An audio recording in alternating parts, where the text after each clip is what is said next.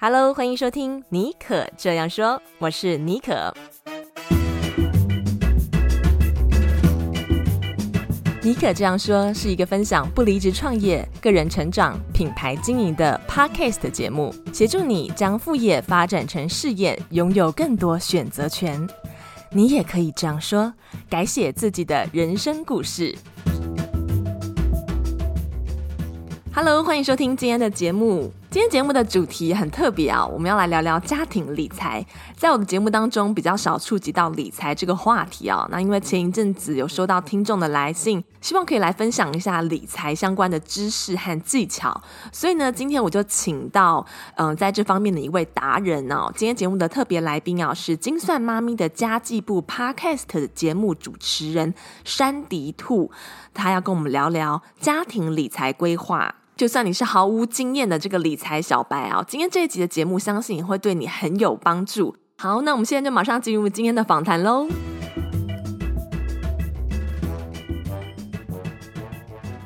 那其实我对于山迪兔的了解是，我知道他其实，在前几年哦，有经过一个家庭财务危机啊，然后后来呢，他顺利的度过这个财务危机啊，然后这件事情对他的未来的这个职涯有产生一些影响。那可不可以跟我们分享一下，你现在回溯看当时的这个家庭财务危机啊，你是怎么样看这件事情？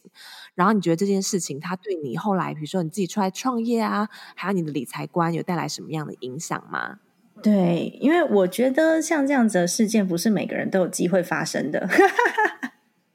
发生了，也就是面对它呀。但我觉得对我人生当中最大的影响，是我越来越乐观了。因为如果说你遇到过，就是你真的觉得很低谷、很想死的时候，那你发生的其他的事情就会变成都是好事，不然就是都是小事。那我在看待我的人生的时候，嗯，它就只是越来越好，因为没有其他的困难会超过那一次危机给的心理上面的压力，不见得是本身哦，不见得是事件本身，而是你当时的心理承受度可能也没有这么高，所以我觉得有可能它是好的事情哦。当时压力的确比较大。那因为一般如果说你是大学生，大学刚毕业，有可能爸爸妈妈对你的期待就是，哎，找一份好工作啊，然后去大企业上班啊，这是一般父母亲对于大学刚毕业生的期待嘛。那像我们的话，我们算是企业的二代、三代，那时候大学一毕业，你被期待的就是你要去营运一间公司，然后被追着那个。呃，营收报表啊，然后要去上课啊，然后要做各式各样不同的 job rotate 啊，然后就会被追着跑。所以当时我看我朋友他们都是追什么五月天啊、蔡依林啊，我都是追什么彼得·杜拉克啊。别别人看漫画，我是看第五项修炼啊。就是类似像这种，那当时因为心理状态是非常非常期待得到家人的肯定，可是我觉得我永远都不够好。然后我那时候很气不过，我就想说，我不要在这里工作了，我要去找一间可以被看得起，就是大家都觉得很棒的公司工作。我就去找了一个上市公司，然后去应征。而且当时别人没有开职缺，我还自己文情并茂写信过去。我就是专门投那一些可以看起来有头有脸的公司，因为我想要被我的父亲瞧得起。然后我还应征上了，而且还应征上不止一间，有一间是应征上公关行销，另外一间是应征上人力资源训练部门。那因为那个主管知道我是人资毕业的嘛。那但是我爸爸他就是永远都瞧不起我们，就觉得说，哎，你在大企业工作去当一个小螺丝钉，你可以学到的东西很有限，就非常的局限，所以你应该要够广。所以我们其实一开始在刚毕业的时候，被期待的就是你的年收要，呃，也不是说年收，年营业额可能就要到一定的数字，否则的话都一直被在嗯压抑中学习。否定中成长，我觉得我那时候对我自己的期待就是，有一天我要是可以把公司做到年营收破两亿的时候，我爸应该就可以跟我说一两句肯定我的话了吧？那时候我那时候的目标，嗯、或是我的连锁店开超过十五间的时候，我应该值得他摸摸我的头，告诉我说我很棒吧？但真是就是做不到的事情。然后后来当家里面的事情发生之后呢，我后来我完全不觉得它是我的目标了。就是这些工作啊，看起来好像很厉害的华丽的外表啊，然后甚至物质啊，我全部都觉得那不重要了。我觉得钱是赚来够用就好了，我不需要 title，我不需要名片，我也不需要人家。嗯，把我捧得有多高、多厉害？什么什么经理、什么什么顾问，或者是你是谁谁谁的女儿？你认识谁谁谁？我觉得那些都不重要了，就我自己过得舒适才是真的。我自己觉得每一天很开心，那才是我想要做的事情。所以我开始知道，金钱只是工具，它是一个过程。我们会设定目标，例如说暑假快到了嘛，天哪，我儿子要放暑假了，七月一号放到八月三十一号，放暑假了，我要去哪里玩？假设我要去垦丁好了，我的目标是要去垦丁玩，我设定当中的这个要达成的路径是什么？那就很重要啊。但坦白说，有很多人设定的路径是，呃，我要一台高铁。那不是你要的路径，它只是工具，跟钱一样，钱是工具，高铁是工具，肯定是目的。那我要的生活，要的快乐是目的。所以后来我会把金钱的本质看得很清楚、很透彻。我相信很多人都知道，可是知道跟你深深的体会跟相信，跟你做到完全是不同的事。就你一定是受到了某方面的打击或是挫折，然后让你完全改观。就像我们常常都知道说，哎，要珍惜当下。可是 你说真的要去做到，有时候还是挺困难的嘛。还是会想要，就是人家来，就是跟跟先生两个人吵架的时候，还是会去刺激一下对方。明明知道要维护好的关关系，然后要做好的沟通，所以知道跟做到是完全两回事。那我当时是真的觉得，好，我我我够了，这样子的生活我不想要再追求了。那我要追求什么？所以我是那个金钱逻辑完全重新设定。然后就重新就改变了我的生活。我真的会依照我的人生要达到某一个阶段的目标来设定我金钱如何使用，甚至我要用什么样子的方式赚钱才能符合我的人生目标。那我就不再会去看说，诶，我赚到多少钱才算是有成就？我的事业要做到什么程度，我才能能被瞧得起？这件事情在我的生命当中已经不太存在了，因为基本上它不是我想要。嗯，走到最后就是嗯，心灵很自由、很快乐，然后跟家里面人感情很好的目标。哦，所以拼命赚钱这件事情，我很喜欢赚钱。坦白说，就我很喜欢赚钱，因为我我赚的是当中的成就感，然后跟我的自我肯定，跟被别人肯定，这感觉我非常的喜欢。但是我不再只是因为钱，所以拼命赚钱。那以前就会想要符合我父亲的期待啊，然后去符合别人给我设定的这些条件。但我现在是为了我自己，然后我也开始重视现金流，超级超级重要。坦白说，现在赚钱是累积自己的成就，然后每一笔收入都是靠自己的力量。那我也会在我的节目当中，或是我的课程当中，我特别强调现金流的重要性。所以现在我在看待，不管是事业，或是我的人生的发展，或是我现在嗯自我品牌的发展的时候，我觉得这件事情对我来说，它算是一个改变我底层根本逻辑，然后可以让我真正去享受我现在的生活，并且满意我现在身边的人事物，去得到快乐一个很重要的事件。不然的话，就算当时没有发生任何事，嗯，OK，我就是一个小公主，然后呃，别人看起来很像快快乐乐长大，但是我在里面痛苦的要命，这不是我要的，所以我觉得这个影响是蛮大的。其实有的时候，人生的遭遇经过一些大风大浪哦，反而你后来的人生会比较顺遂，因为就像刚刚 Sandy Two 讲的，我觉得他那个。呃，心态也蛮好的，就是再怎么样，再发生再糟的事情，也不可能有比那个时候再糟的，所以任何事情都可以过得了。我觉得他这种心态也是还蛮乐观的哦，而且这样子对他日后的，不管是他在他现在的事业啊，还是他的一些理财观念啊，也都产生了一个重新洗牌。然后让他可以重新审视他人生中什么是重要的。诶、嗯、那很好奇，那个时候实际上你做了哪一些事情，让你去度过这个财务危机呢？做了哪些事情呢？我觉得第一件重要的事情就是先整理你现在手上的现金流的状况。所以我自己后来在做我的理财入门课的时候，我第一堂课就是带大家做金钱的整理，因为你不知道你现在。呃的基础是什么的时候，我没有办法做后面的规划嘛。所以先整理一下我现在的金钱状况、现金流的状况、债务的状况。然后我做了一件蛮重要的事情，是我去延长了债务的还款期限。当时因为现金流最重要嘛，刚刚讲的嘛，所以有很多人会觉得说：“哎，我把这个债务的期限延长了，我是不是就嗯利息也会变多？”坦白说，是没错。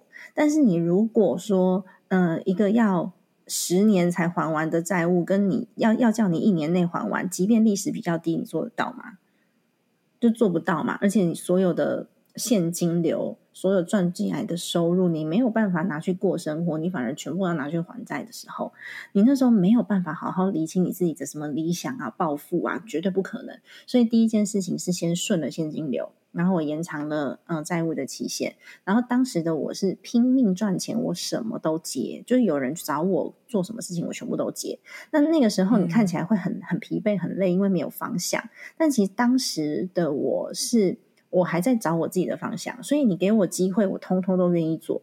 我从当中我可以更了解我自己适合什么，不适合什么。然后又可以有一些收入，我觉得也是蛮好的。那那些那那一段时间呢、啊，我真的企业里面也也去过，我甚至接过中小企业的顾问，因为我自己是中小企业起家的，所以如果你是零到一的创业的话，对我来说是稍微嗯比较好好好去引导跟真真进入的，所以那时候我有接这个部分，然后。呃，帮别人当助理啊，然后甚至去展场，我去站过展场哦，不是 show girl 啦，没有身材，所以就只是展场的那个促购之类的，嗯，反正就是什么都做，因为我想要知道我会什么不会什么，所以我的工作看起来有那种很厉害的，有顾问 title 的，也有那种去卖东西的，反正都试试看。然后我也当时我也是团购。就因为什么都不懂嘛，我就看到有很多团妈好像诶有现金可以进来，我就试试看。但后来我发现，诶团购那那个时候的团购方向是比较朝团妈日用品那个方向。然后因为我想要做的是呃消耗品，这样我才会有源源不绝的现金流，跟我现在在做的团购是不一样的形态哦。OK，那时候我发现诶也好像也不太适合我。然后后来真的呃自己去试试看之后。我才认真的回过头来去审视我的能力。我没有办法在大企业里面找到一份好工作，因为我从来没有在企业里面工作的经验。我唯一的工作经验就只有在刚毕业的时候，我在外面工作了一年半，接近两年的时间，然后就没有了。所以你说你真的要去大企业里面 fill 一个很很中高等级的职位的时候，我是没有经验的，甚至企业文化我是没有办法适应的。嗯、那时候我就先。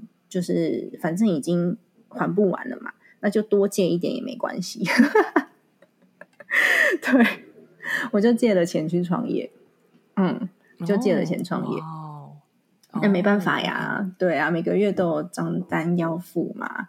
那嗯，嗯，真的是没有薪资够高的工作可以去 cover 我每个月的开销，所以我不知道是不是很多创业者是跟我一样，是因为 找不到薪资高的工作，所以跑去创业的。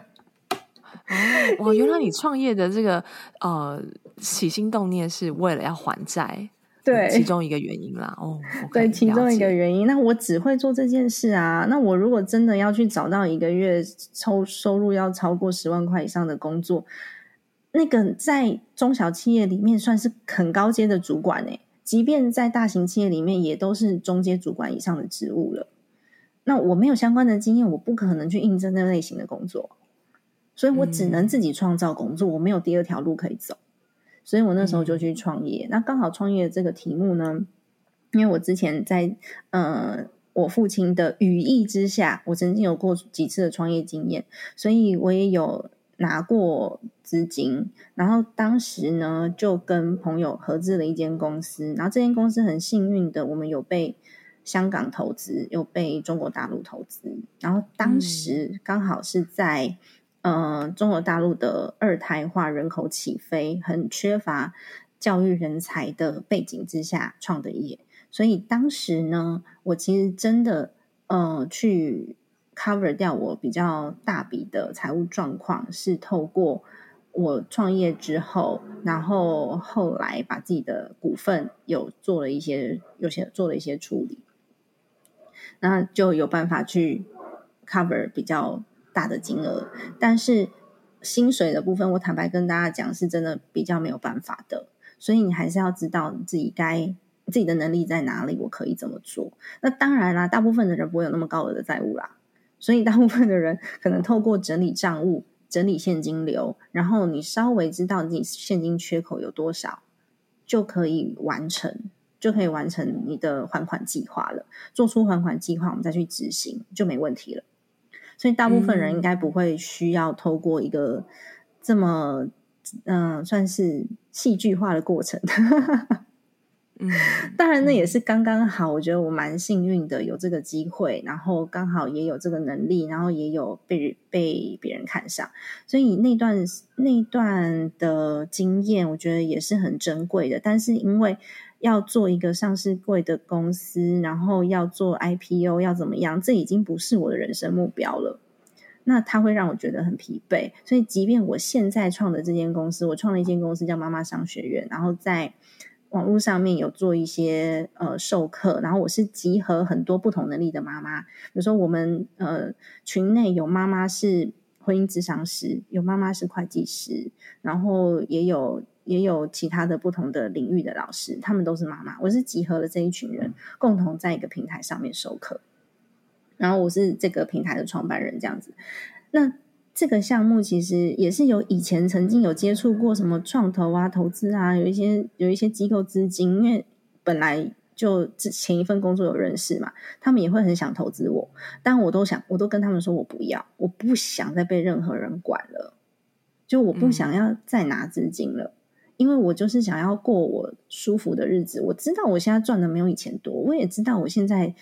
就是好像抬头没有那么漂亮，什么穿着高跟鞋，然后在很多创投的场合里面，然后要要要要做那个 BP，然后很多人来给我滴滴，就是类似像这样。因为我们我们滴滴的场合，有的时候是什么呃三个会计师再加三个律师来滴滴你的公司，就是以前过过那样子的生活。那我不要啊！我现在就是想要可以带我儿子去海边，然后去自来水博物馆，然后就是。带他去玩那个什么小马之类的，他前一阵子才跟我说，那个他想要他想要学乐器，然后他想要去看管风琴。那我要的生活是是是实质上我能够享受的，而不是别人看我好像很好，但是我很辛苦的那种。所以我现在完全知道自己。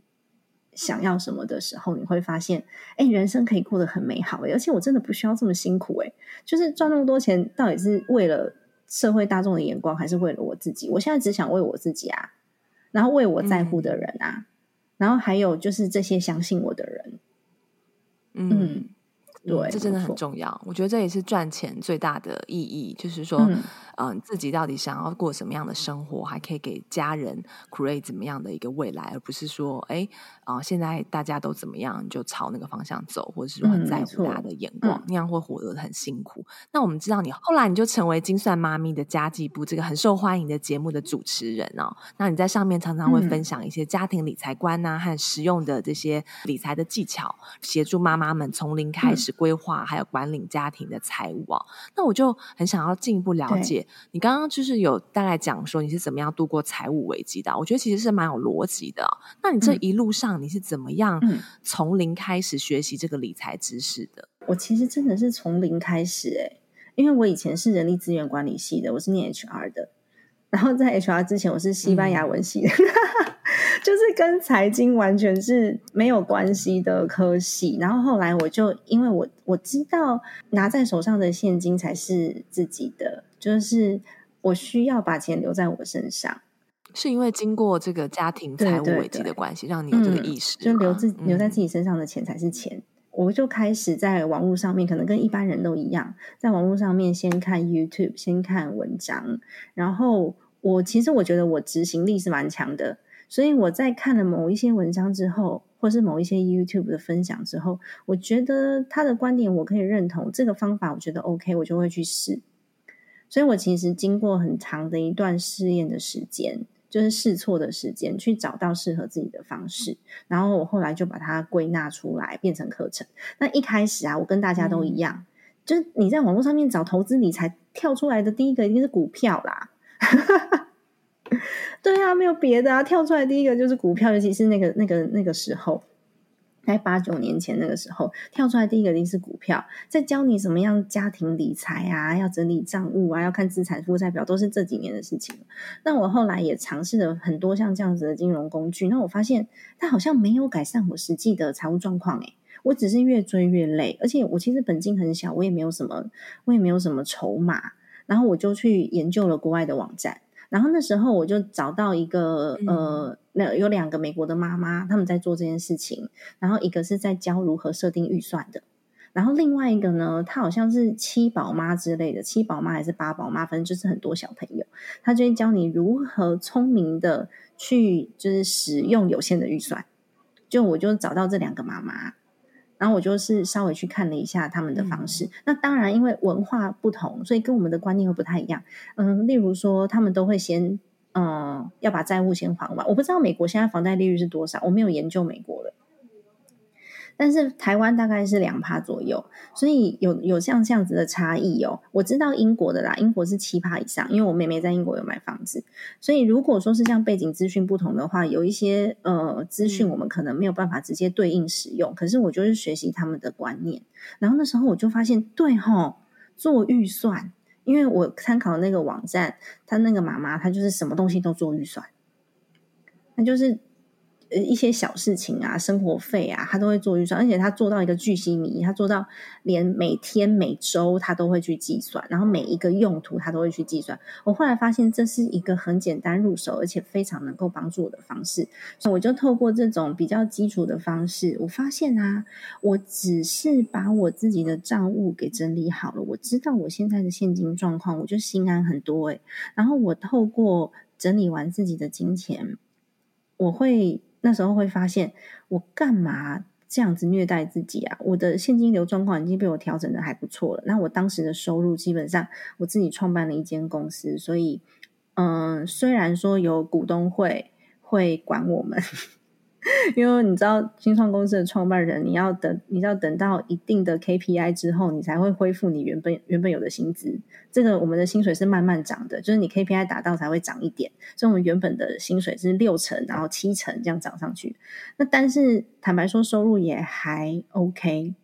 那为什么我要什么东西都不敢买？然后为什么我要？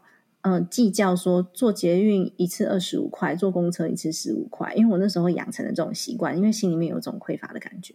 那我整理完这种那个那个所有的家庭财务状况之后，我发现其实我可以生活过得很好的，然后也也没有到说也没有到说很挥霍啊，但是我其实是可以把我的状态调整的再更好的，所以我后来就觉得这种很基础。很根本的事情才是重点，才是家庭理财的重点。我不能说是什么投资理财、金融界的重点，我不知我不知道他们的操作方式。但是以一个家庭来讲的话，就是最基本的理清财务、制定预算，然后做出你自己的目标规划。这个就是最重要的事情了，所以我不太会像就是理财圈的朋友一样去关心什么新闻的动向啊、财经新闻啊这种。我比较像是设定好一个家庭的蓝图，然后我就照着那个蓝图持续前进。我会使用投资工具，可是我使用的投资工具大多是 ETF 或是不动产这种，就不太需要看新闻的工具哦。他只需要知道就是整个呃国家的动向，然后。或者是地区的动向就好，他不需要去关注到很很细节的部分。财经新闻我就不需要看了，其他的时间我全部都用来创造我的主动收入。我把去研究财经新闻的时间拿来创造主动收入，因为我比较多的方向是投资在我自己身上。我就会朝我比较熟悉的领域去扩去去扩张，所以后来就有累积了比较多不同的多元收入的方向。那因为我比较熟悉的可能就是零到一的创业嘛，所以我有朋友想要创业的时候，我也会去协助他们。就刚开始零到一，那也是因为这样，我就干股持股了几间朋友的公司，有的时候会跟他们稍微讨论一下营运啊之类的。OK，那我觉得这也是嗯。了解自己的能力，嗯、了解自己的背景之后去做出来的决定，所以我就放弃了去追那个什么股票，然后 K 线这种。那我倒不如我花这个时间，就是去学一些我想要学的事情。因为这些财财经新闻啊，你在追的时候，你会会觉得内心很慌张，上上下下，上上下下，它到底这个单有没有接到啊？那苹果的单没有接到，它股价会不会下滑啊？这种我真的觉得我没办法，就是我也不是这么细心的人。产业大动向会啊，例如说，哎，美国又要升息啦，或者是哎，英国已经升息升了升了多少次了？然后 AI 电动车，然后最近有在稍微看一下泰国的房产，就这样而已。个别产业，我觉得那个时间成本不划算，尤其是我们的资金规模都很小。这时候呢，不是说资金规模小，所以你投资在研究这这个呃这些个股的成本不划算，这是一件事。那另外是，当资金规模过小的时候，表示你的资产规模也很小。你资产规模很小的时候，其实更不能冒险，你知道吗？别人可能赔掉一百万是口袋的钱，我们可能赔掉一百万，可能是三分之一、四分之一，甚至一半的资产就没有了。嗯、而且有可能我们还要养家，所以要养家的人他是有责任的，他不能去做高风险的事情，那是对家庭极度不负不不负责任的一个行为跟做法。所以我不会让我的家庭有再次陷入那个危机的风险。所以我自己做的投资标的，就像可能跟跟尼克一样，因为你可能也是房地产跟跟美股 ETF 嘛，其实我也差不多。OK，那我不会让这些事情比较低风险，比较低风险。我虽然说它的报酬率也比较低，需要时间，但是我花了很多时间在我的主动收入上面，因为我要养家，我还有孩子啊，所以这些危机的事件，我可以让它发生的几率降得越小越好。然后我也不会说有很多人会觉得，哎、嗯，我看的眼光一定是对的啦。哦，这一次你就可以赚什么二十趴、三十趴，甚至两倍、三倍。我没我没有这么自以为是。我觉得我不一定可以胜任这个这个任务，倒不如真的去学我真的想学的东西，然后增加自己的呃主动收入的技能。它有可能会是主动收入的技能，嗯、也有可能是你的兴趣。像我最近就想要学儿童正向教养啊，还有萨提尔亲子教养啊。那我可能有机会，我就考一考证照。那如果考一考证照之后有机会教课，我就教课；没有机会的话，我本来想要念这个，就是为了我的孩子，所以它有可能会成为我主主动收入的技能之一，但是它也有可能是我的兴趣。那我也比较喜欢看，比如说书籍书评，因为其其实带小孩真的很忙碌，因为我小朋友才幼稚园嘛，就一天到晚黏在妈妈身上，我比较没有时间去把每一本书从第一个字看到最后一个字。真的没有时间，那我就很喜欢听那个线上说书，什么下一本读什么啊，文生说书啊，这种、嗯、就主要是有一些新的观念可以刺激我。嗯、那我就觉得，哦，它就是我的学习的管道。所以你刚刚问说，诶，这些理财的知识和 tips 都是从哪里学习的？说实在，我管道还蛮多的。那因为国内现在那个那那段时间，大部分的风气都是在学股票，所以我当时觉得它不适合我，我我我试了，但它不适合我，我才去找国外的资讯，然后我才知道原来打地基这么重要，我需要更多的主动收入，所以我去开创了那部分的技能，大概是这样子。所以我们也可以看到他的这个思考的脉络啊，就是他找到他试了一些不同的理财的方式跟 tips 啊，然后找到最适合自己的方式。他了解到他自己是一个比较低风险的投资者，所以呢，他先去理清家里的财务状况，然后设定预算，就是把地基给打稳。然后呢，之后呢，他比较 focus 在他的这个主动收入上面啊，而不是说每天心情随着这个 K 线上下移动。对，我自己也是没有办法这样子。其实了解自己是。最重要的，了解自己对你对于这个风险的这个 tolerance 啊，还有就是说你们家庭目前的一些财务的状况，你这样子就可以知道说，哎、嗯，那你可以用什么样的呃方式啊，可以把这个现金给带进来，还有怎么样储蓄啊？嗯，OK，那再来，我觉得有一个是在家庭理财当中、嗯、常常会。遇到的一个问题哦，就是夫妻两个人呢、嗯、要怎么样共同理财？因为两个人都有自己各自的生活嘛，又、嗯、有不同的理财观念啊。那在我们要维持这个家庭理财良好的运作的时候，要怎么样找到一个共识，然后不会闹出这个家庭革命？嗯，我觉得最重要的就是夫妻两个人要尊重彼此，所以呢，给彼此空间这件事情，不只是 生活上，我觉得金钱上面也是要给彼此空间。所以我自己会规划，像刚刚讲的，嗯、呃，专款专用的部分啊，是朝，呃，是朝向我们家庭整体想要前进的方向。例如说退休金，例如说小朋友的教育资金，例如说我要买房子，这些大笔的钱全部都规划好之外，那我还会规划先生的私房钱跟我自己的私房钱。最主要的目的就是要尊重彼此的喜好跟彼此的欲望。所以，我们彼此都会有自己的，算是私房钱也好，零用金也好。那这样，他要买什么东西的时候，嗯，我比较不会去干涉，因为这一笔钱就是我规划给他用的。所以，他要买什么东西，嗯、这个就是他的预算。那我们尊重彼此的情况之下，就比较不会闹家庭革命。通常都是因为财务上面不清楚，所以开始有一些纷争。例如说，你为什么要买 B N W？为什么不买 Toyota 就好了？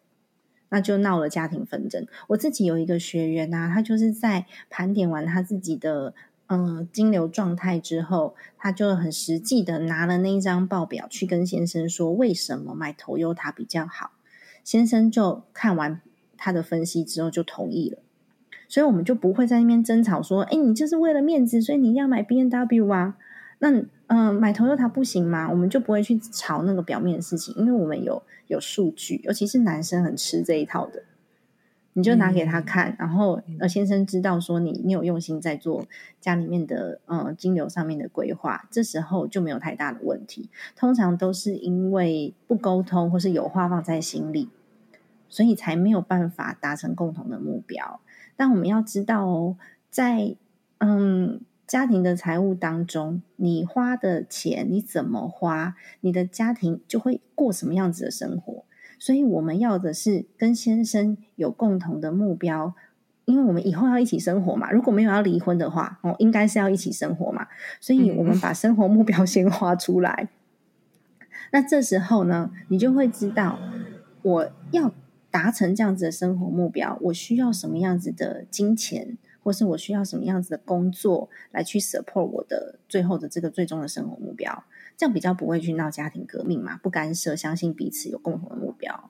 所以就是说，把这个家庭的生活的目标愿景先定定好，然后给夫妻之间彼此一个空间。我觉得你刚刚说的那个方法，就是让对方都有私房钱，嗯、这个非常的棒哦。因为你满足了心中的这个欲望之后，嗯、你就不会想要跟对方在那边 argue 说：“哦，这个月啊，怎么我们的家庭基金又少啦、啊、什么的。”嗯，这个方法我觉得很聪明。嗯、好，那再来就是我觉得是呃，也是在这个家庭理财非常重要的一块啊，尤其是如果现在有小孩。孩子的这个哦，家长一定会很关心，要怎么样存到孩子的教育基金。尤其是如果你有超过一个小孩子，那可能负担会比较重。那这方面你会你有什么想法，或者给大家建议呢？小朋友的教育资金哦，首先我们真的要垫一垫自己的斤两，所以还是要回到源头，就是你先盘点完你自己的资产状况。因为其实如果说你的孩子不管是在台湾还是在其他国家，那个义务教育通常都是有补助的。所以，如果说你超过一个以上的孩子，嗯、你盘点完自己的资金状况，真的没有到太、太嗯太宽裕的话，这时候真的要考虑义务教育，它没有什么不好，真的。但是台湾有很多家长就是补习的补习啊，私立学校私立学校啊，然后还有学一大堆才艺，搞得自己压力很大。所以，先从你自己的能力、那财财务上面的实力，我们再去做。规划，然后其实孩子要念什么学校哦，学费大概是多少？几岁的时候要念？这是我们都可以，嗯，都可以规划的。对，他不需要太复杂的规划，就是学费一个学期多少钱就多少钱嘛。那有没有要学才艺费？像才艺费的话，我自己会抓一个年度预算，比如说才艺费好十万还是十二万，就一个月一万块嘛。假设是这样。那这十这十几万分配出来要学什么？学直排轮吗？还是学游泳吗？就是你自己是可以先去预先规划好的，然后你可以给一个空间，是这个空间是我的孩子突然之间他，你不要把它规划到满，就你的孩子他会有自己的想法，他是一个自主的人，所以他有一天突然间跟你讲说：“妈妈，我好想要学乌克丽丽哦。”你刚好手上是有那个充裕的预算，是符合你之前的这个预算规划的，你就可以让他去做学习。所以我们在在规划上面，我其实是知道我的孩子几岁会用到多少钱，这时候我们就可以去回过头来去做存款计划。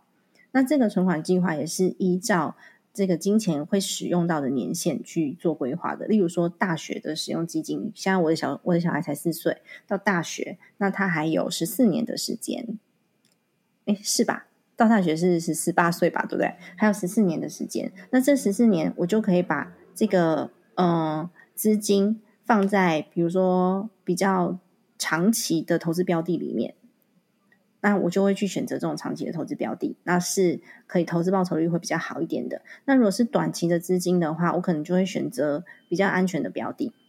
那还有一种是，嗯、除了教育资金以外，我刚刚讲的学费算得出来嘛？但是我的孩子发展的好不好，他有没有可能未来会需要特殊的补习，或是？我有一个朋友的孩子，他是后来网球打得非常非常的好，所以他后来在葡萄牙学网球，然后是培养成网球国手。十四岁，十三、十四岁的时候发现的，他有这样子的天赋。那这时候除了教育资金，就是义务教育念完念到大学毕业的这一笔资金之外，我还会规划一个梦想资金。如果说有有余力的话，你可以规划两支资金，因为我不知道我的孩子将来发展的好不好。那我那个朋友呢，他是从小就帮孩子存了保险，因为他的孩、嗯、他的孩子小时候的那个保险条件是比较好的。台湾的储蓄险条件不太好，他存的是苏黎世的，因为他先生是苏格兰人。OK OK，那他他存的那个保险的。的那个呃报酬率大概就会有六趴左右，所以他从小存到大，所以这一支保险现在在因应他打网球的费用，所以我们是可以规划受正规教育的一笔钱，跟未来有可能会去使用到的梦想资金，我会规划成两笔。我自己的孩子，我也是有规划成两笔的。那至于我的教育资金要怎么样持续投入，你如果说你仔细去算哦，你只要每个月放个两千块。然后，呃，放了两千块在他的户头里面，或者放个三千块在他户头里面。那你只买大盘的 ETF 好了，每年大约六到七趴。其实你已经可以因应大部分哦，念公立学校的开销，还有杂支，你全部都可以因应。所以有透过规划跟没有透过规划差很多。嗯，听起来有用这样的逻辑来规划，就是他的正规的教育跟他一些额外的，比如说补习啊，或者他有没有一些特殊的才能，这样子把它来分开，然后再做一个预备金啊，每个月固定的拨款到一个孩子的教育基金账户里面，嗯，这样子。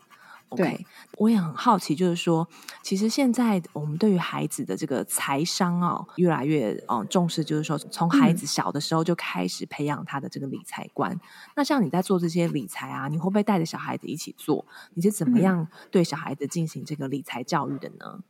其实我觉得理财教育要在生活当中做，所以爸妈一定要先学。因为如果你完全没有概念的话，就是你不管把小孩送去学再厉害的老师，他都会被爸妈打回原形。因为我爸妈就 不是这样用钱的啊，我爸妈从来不做预算，出去都乱买东西啊。老师教的东西就是家里面没有在做，他没有这个习惯，所以。与其送去什么很厉害的财商学校去学习，然后这样请老师学习，请老师教，不如就是爸爸妈妈，你真的要实际上去执行。嗯，比如说，呃，我带孩子出去买东西，其实我会告诉他，我们今天要买什么，不买什么，然后为什么爸爸妈妈会做这样子的决定，所以他知道跟我出去，只要我今天有讲不能买玩具，就是不能买玩具，然后我跟他讲要选多少钱左右的。就是我设定好的预算，他就会选。然后我现在的孩子虽然只有四岁，但是他每个礼拜五可以跟我领二十块钱的零用钱。那他如果他想买的东西是爸爸妈妈觉得没有必要的，我会先跟他讨论为什么他真的很想要那个东西，他可以说出他的需求。然后他如果真的很坚持还是要买的话，像他上次就是买了一个伸缩的那个捞鱼网，他说他要回家捞他那个浴缸里面的宝石，就他买了一些亮晶晶的石头，他想要捞那宝石。然后我就有先跟他说，那个网只要六十块，就是他三个礼拜的零用钱。他必须要上学十五天，他才有六十块哦，嗯、就三个礼拜的零用钱。但是那个网子看起来很容易坏掉。因为它伸缩的地方，感觉那个金属就是不牢固嘛。我已经跟他讲了这几个问题，他还是要。然后那个网子回来之后真的坏了，它就断掉了。哦，嗯，我就请他拿一个本子，嗯、然后把那个网子画下来，因为他还不会写字嘛，我就把那个网子画下来，然后上面就写六十块。哦，他就会记得，嗯，对，他就会记得。之后你真的是要有需求，然后我觉得就是每一天在生活当中，你告诉他什么是什么是需求，什么是你的想要，然后他其实是可以分辨的，他也可以分辨价值。例如说，我带他出去买东西，买豆腐，你知道那种。那种嗯，嫩豆腐、板豆腐跟非基改的豆腐，还有牛奶、嗯、哦，五十趴的鲜奶跟一百趴的呃五十趴的生乳跟一百趴的生乳价钱不一样，那为什么不一样？我也会跟他说，因为有的时候我买的东西不见得我选便宜的，有时候我选贵的。那为什么妈妈会选贵的？那、嗯、贵的是好在哪里？那价值在哪里？我们可以得到什么？我觉得我就是渐渐的在。教他这些事情，然后我也会告诉他：你把钱留下来，比如说出去要买玩具，好，那个玩具一百二十块，你现在如果就立刻花掉了，你下次想要买那个两百四十块的玩具的时候，你就没有钱了。所以你愿不愿意等一等，然后去买那个看起来更厉害的玩具？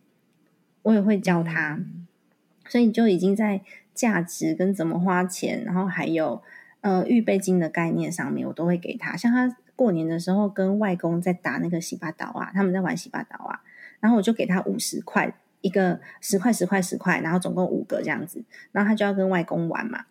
他那时候自己就默默拿三十块跟外公玩，然后拿二十块放在旁边。他就我想说，为什么你？每次压都压十块，你可以看出小孩的性格。有些小孩他会很冲，他就是 all in 哦。然后有些小朋友就是一个一个压。然后我儿子就是属于一个一个压的那个，他还放了二十块在旁边。他就跟我说：“妈妈，如果我这三十块输给外公的话，我就不玩了。这样至少他还会有二十块钱留着，因为我给他五十。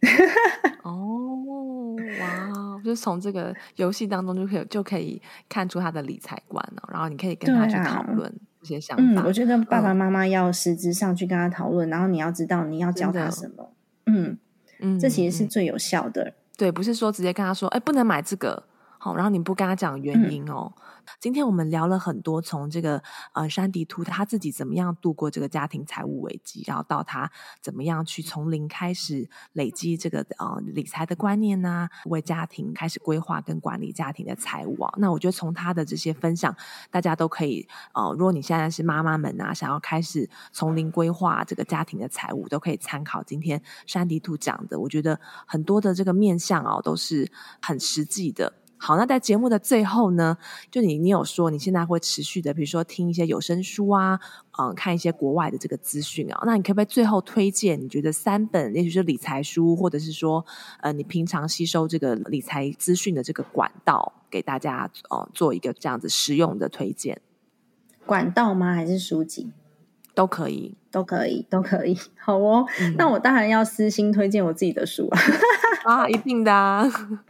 对，我自己的第一本书叫做《家计力：小资家庭的财务整顿宝典》，它就是我刚刚讲的，你要如何从整理自己的财务开始，然后进行比较全面的规划的。这个就是专门在做家庭财务整整理整账的一本书。那其实我里面写了非常多的故事，大家也听得出来，就是。我讲话有的时候就是会有很多故事的延伸，我的书也是长那样，所以很好阅读啦。嗯、那《家计力》这本书推荐给大家，你从整理账开始。那接着呢，我的第二本书叫做《增值力》，那它的副标是“强化财务安全的金钱创富密码”。这这个部分我就有讲到刚刚就是 Podcast 的内容，访问到的一些比较跟。账务本身没有关联，但是跟如何去运用金钱，然后如何去把自己的财务做得更稳健的方法，例如我刚刚讲的，有可能我现在的投资在股市的这些时间，哎，好像不太划算，我是不是应该拿去创造我的多元收入？像这样子去如何强化自己的金钱的方式，嗯、这会在第二本书里面有写到。那再来，如果说是呃理财相关的书籍的话，通常我很少去推荐那种技术分析什么分析类的书没有，我都是推荐从观念开始去做，就是去做强化的一些书籍。那有一本书叫做《跟钱好好相处》，嗯，它就是在讲你如何让钱成为你的好伙伴，你要怎么样去使用它，然后呃，把你的人生过得更好的，然后你会得到一些启发啊，比较不会被。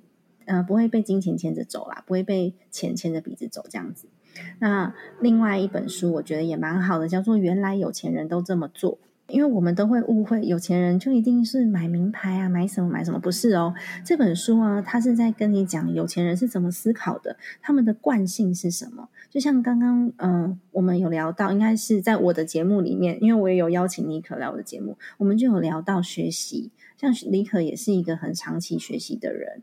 然后也会持续学习，并且呢，面对挫折的时候比较不容易担心失败就不去做。所以尼可也是一个很勇于跨出舒适圈的人。那么有钱人呢，他的思维都是什么样的？这样子的思维是不是能够应用在大家的生活当中？然后我们去养成这样子的用钱的习惯或是思考的习惯的时候，你会发现，哎，好像你的日子会过越过得越来越顺利。而不是真的去，只是只是在乎怎么赚钱而已。因为你只在乎怎么赚钱，你只会把你的生活过得越来越糟，而且你会被金钱控制。真的，最后一句话，我觉得可以算是今天节目的一个很棒的 ending 的金句啊！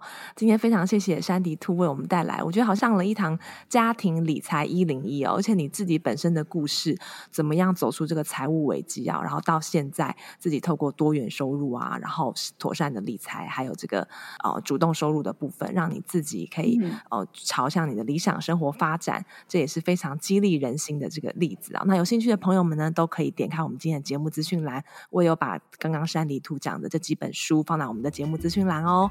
好，那我们再次谢谢山迪。